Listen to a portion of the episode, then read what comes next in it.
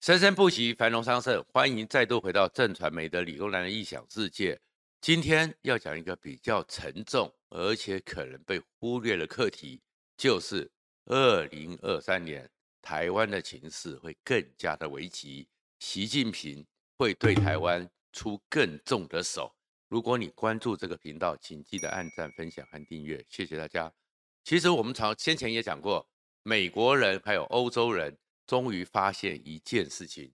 中文中国字其实跟英文他们的逻辑是不一样的。所以同样的字，但是语义才是真正的核心关键。所以在这边奉劝各位，不要被中国人的语言或我们都觉得哎，我们都熟嘛，被骗了。像很多时候，在今年的元旦的讲话，习近平出来讲话。哇，好多人都觉得说习近平缓和了，习近平放松了，其实不对，因为习近平没有讲像过去连续二零二一、二零二二的元旦讲得非常重，而二零一九甚至是一国两制台湾方案，然后接下来就是祖国统一，祖国统一要推进祖国统一，哎，今年呢完全没讲这件事，只讲说是两岸一家亲，所以很多人就说啊，习近平换防了，习近平缓和了。习近平给台湾释出善意了，这个是被骗了。为什么？因为习近平的说法是，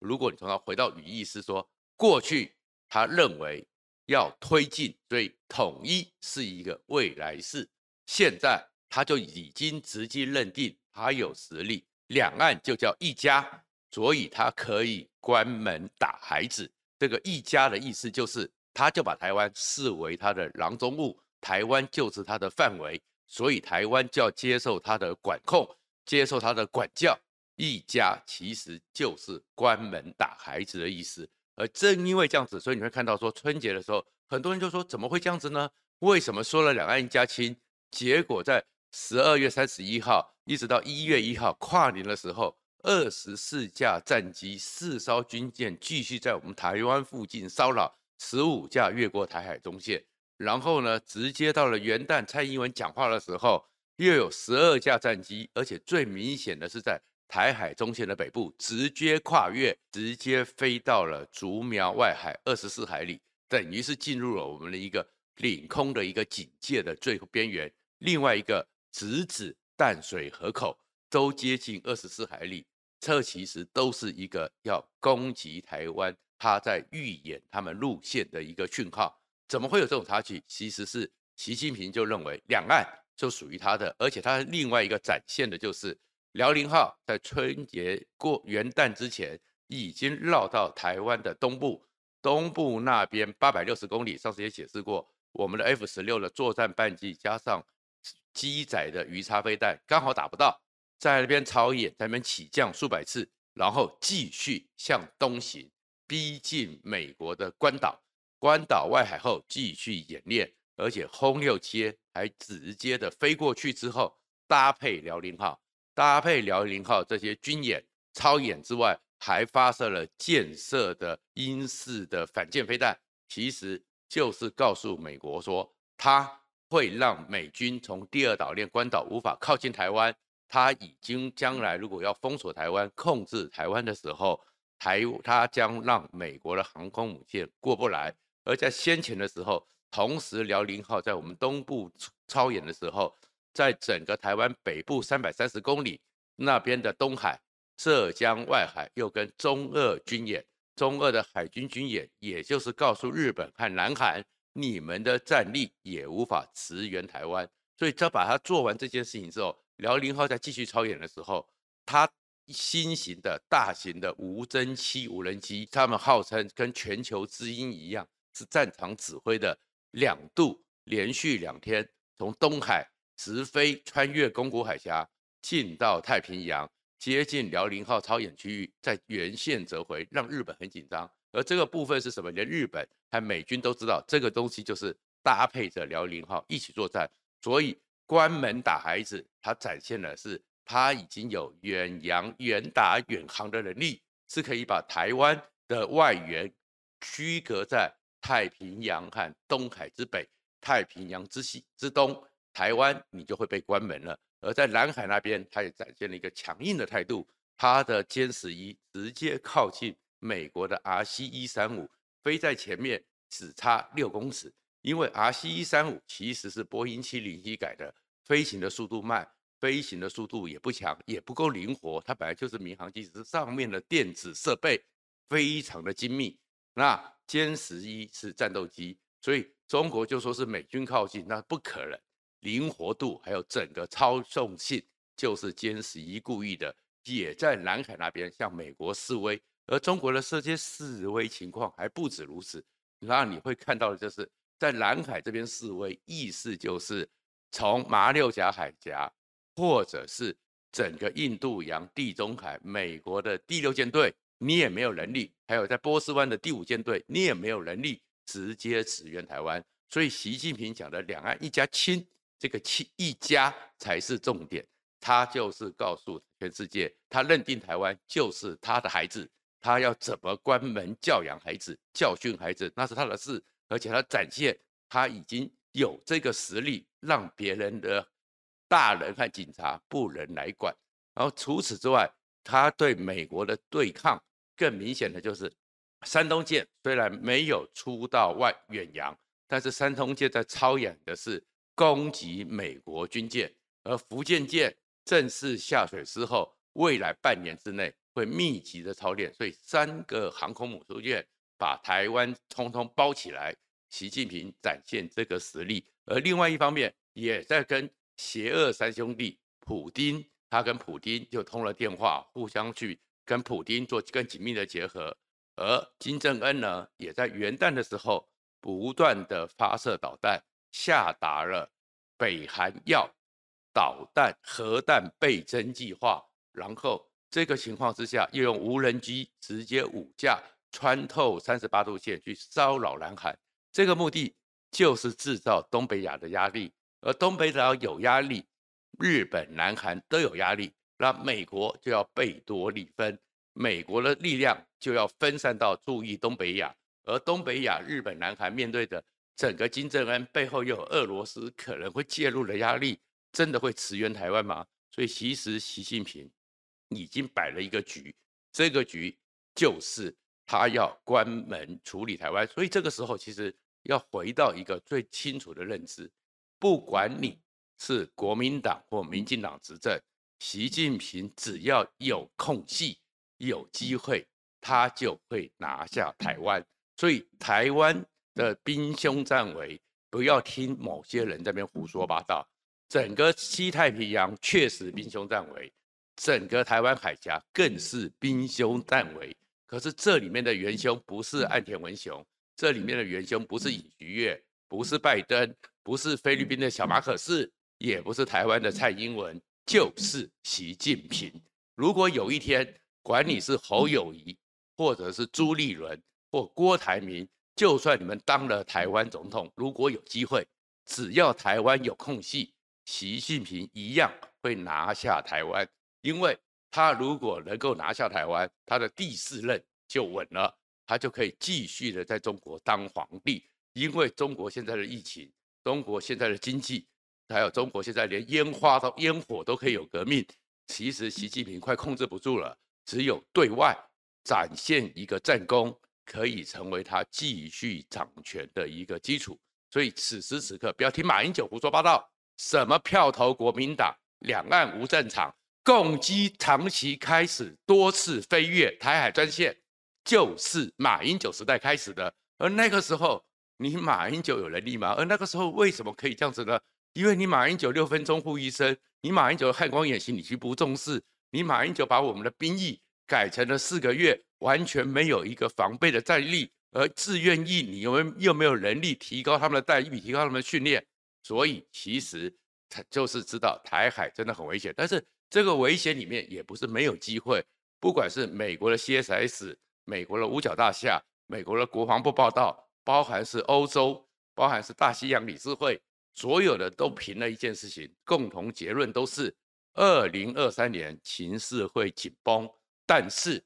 习近平和中国的军力还是没有状能力直接在二零二三到二零二四出兵攻打台湾，因为他们你要完全占领台湾，彻底在一战让台湾没有任何的防御能力，主角，而且可以撑到撑过美日来源。中共要准备一百二十万的大军，以中国现在的能力是不够的。就算他们的战舰、军舰像下水饺一样，但是他们的指挥官和他们的训练还不足。但是都讲了，危险的都是在从现在开始的十年之内，最危险的情况是二零二六到二零二七，因为习近平要面临着第三任的连任，而一直可能拖到二零三零年，所以这是一场 向时间赛跑一个竞赛。如果我们知道这是一个向时间赛跑的竞赛，就要去处理一件事情。那每日都在做一个态度，这个态度就是从过去冷战还有全世界一万五千年的战争历史里面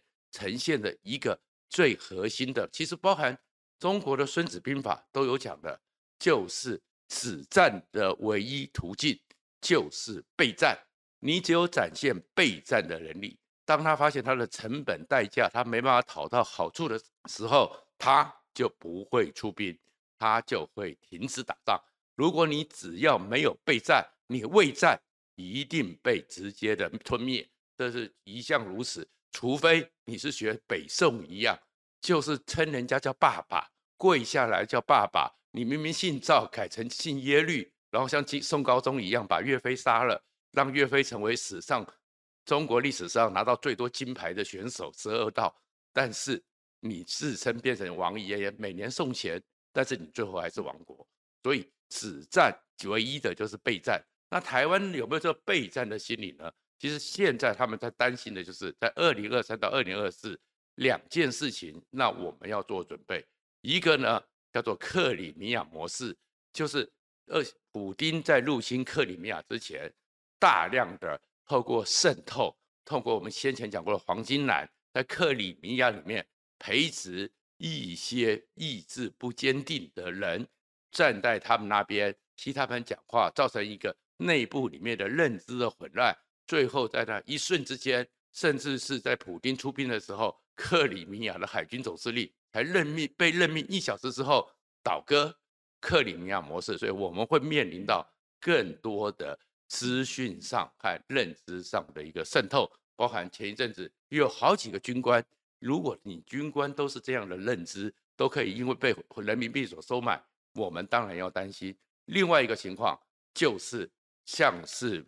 现在普丁虽然战败，但是可以骚扰拖垮乌克兰的，就叫做长城打击模式，不断的，反正也没人命死嘛，就是丢飞弹、丢无人机、丢飞弹、丢无人机。骚扰你的基础设施，让你的整个社会迟滞，这也是一个状况。也因此，我们才要去想说，让我们做了什么准备。而这种准备里面，当然美军其实是真的。我们要说实话，是不是强国的棋子？还是但是如果你当人家愿意想尽办法守住你，也不是多喜欢台湾人啦。台湾除了台积电之外，从艾森豪那时候就讲过，台湾的战略位置太重要。所以，因为台湾如果成了缺口，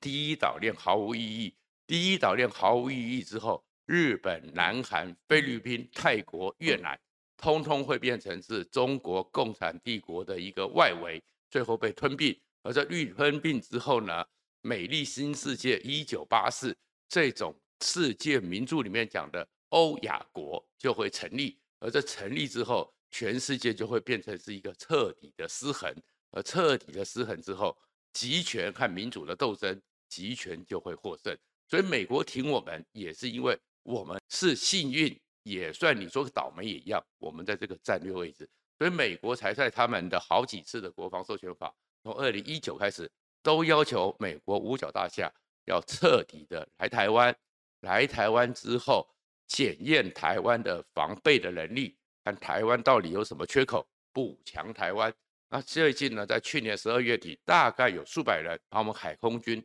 都看了一遍了，而且呢，也开始不演了。所以蔡英文总统去视察海龙部队的时候，直接演美台演训成果，你就会看到他们真的是手把手的教我们的那些特种部队海龙蛙兵射击打靶，不再是大家可以看那天有出来这个蔡英文总统的时候的画面，不再是卧射、趴着、蹲着。像我们以前一样的打法，跟美军实战一样，两个人两个人一组，长短枪配，一个人在前，另外一个人在后面。要换弹夹的时候转个弯，两个人搭配，实边打边作战，开始做这实物的训练。然后另外呢，也帮现在去鲤鱼潭操演的一个是河川保卫，因为他们也算到说淡水河口如果被他们的气垫船或突击舰快速入侵的时候，美国还有一支比海豹六突击队更精锐的河川保卫部队，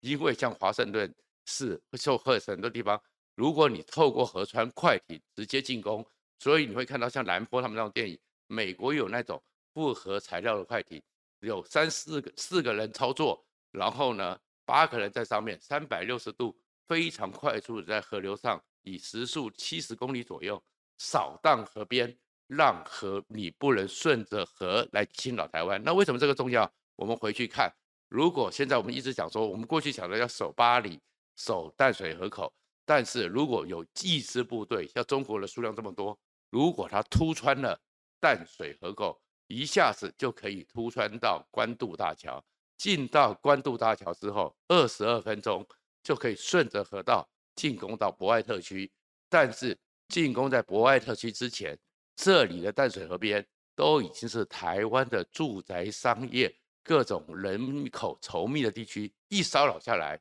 国家的军心、民心士气都受到伤害，然后我们呢，过去的时候都还没去思考这个问题，美国都已经开始把这样的训练、这样的部队、这样的武器操演，都在花莲的旅一台教我们了。所以，我们到底是做美国的棋子，真的是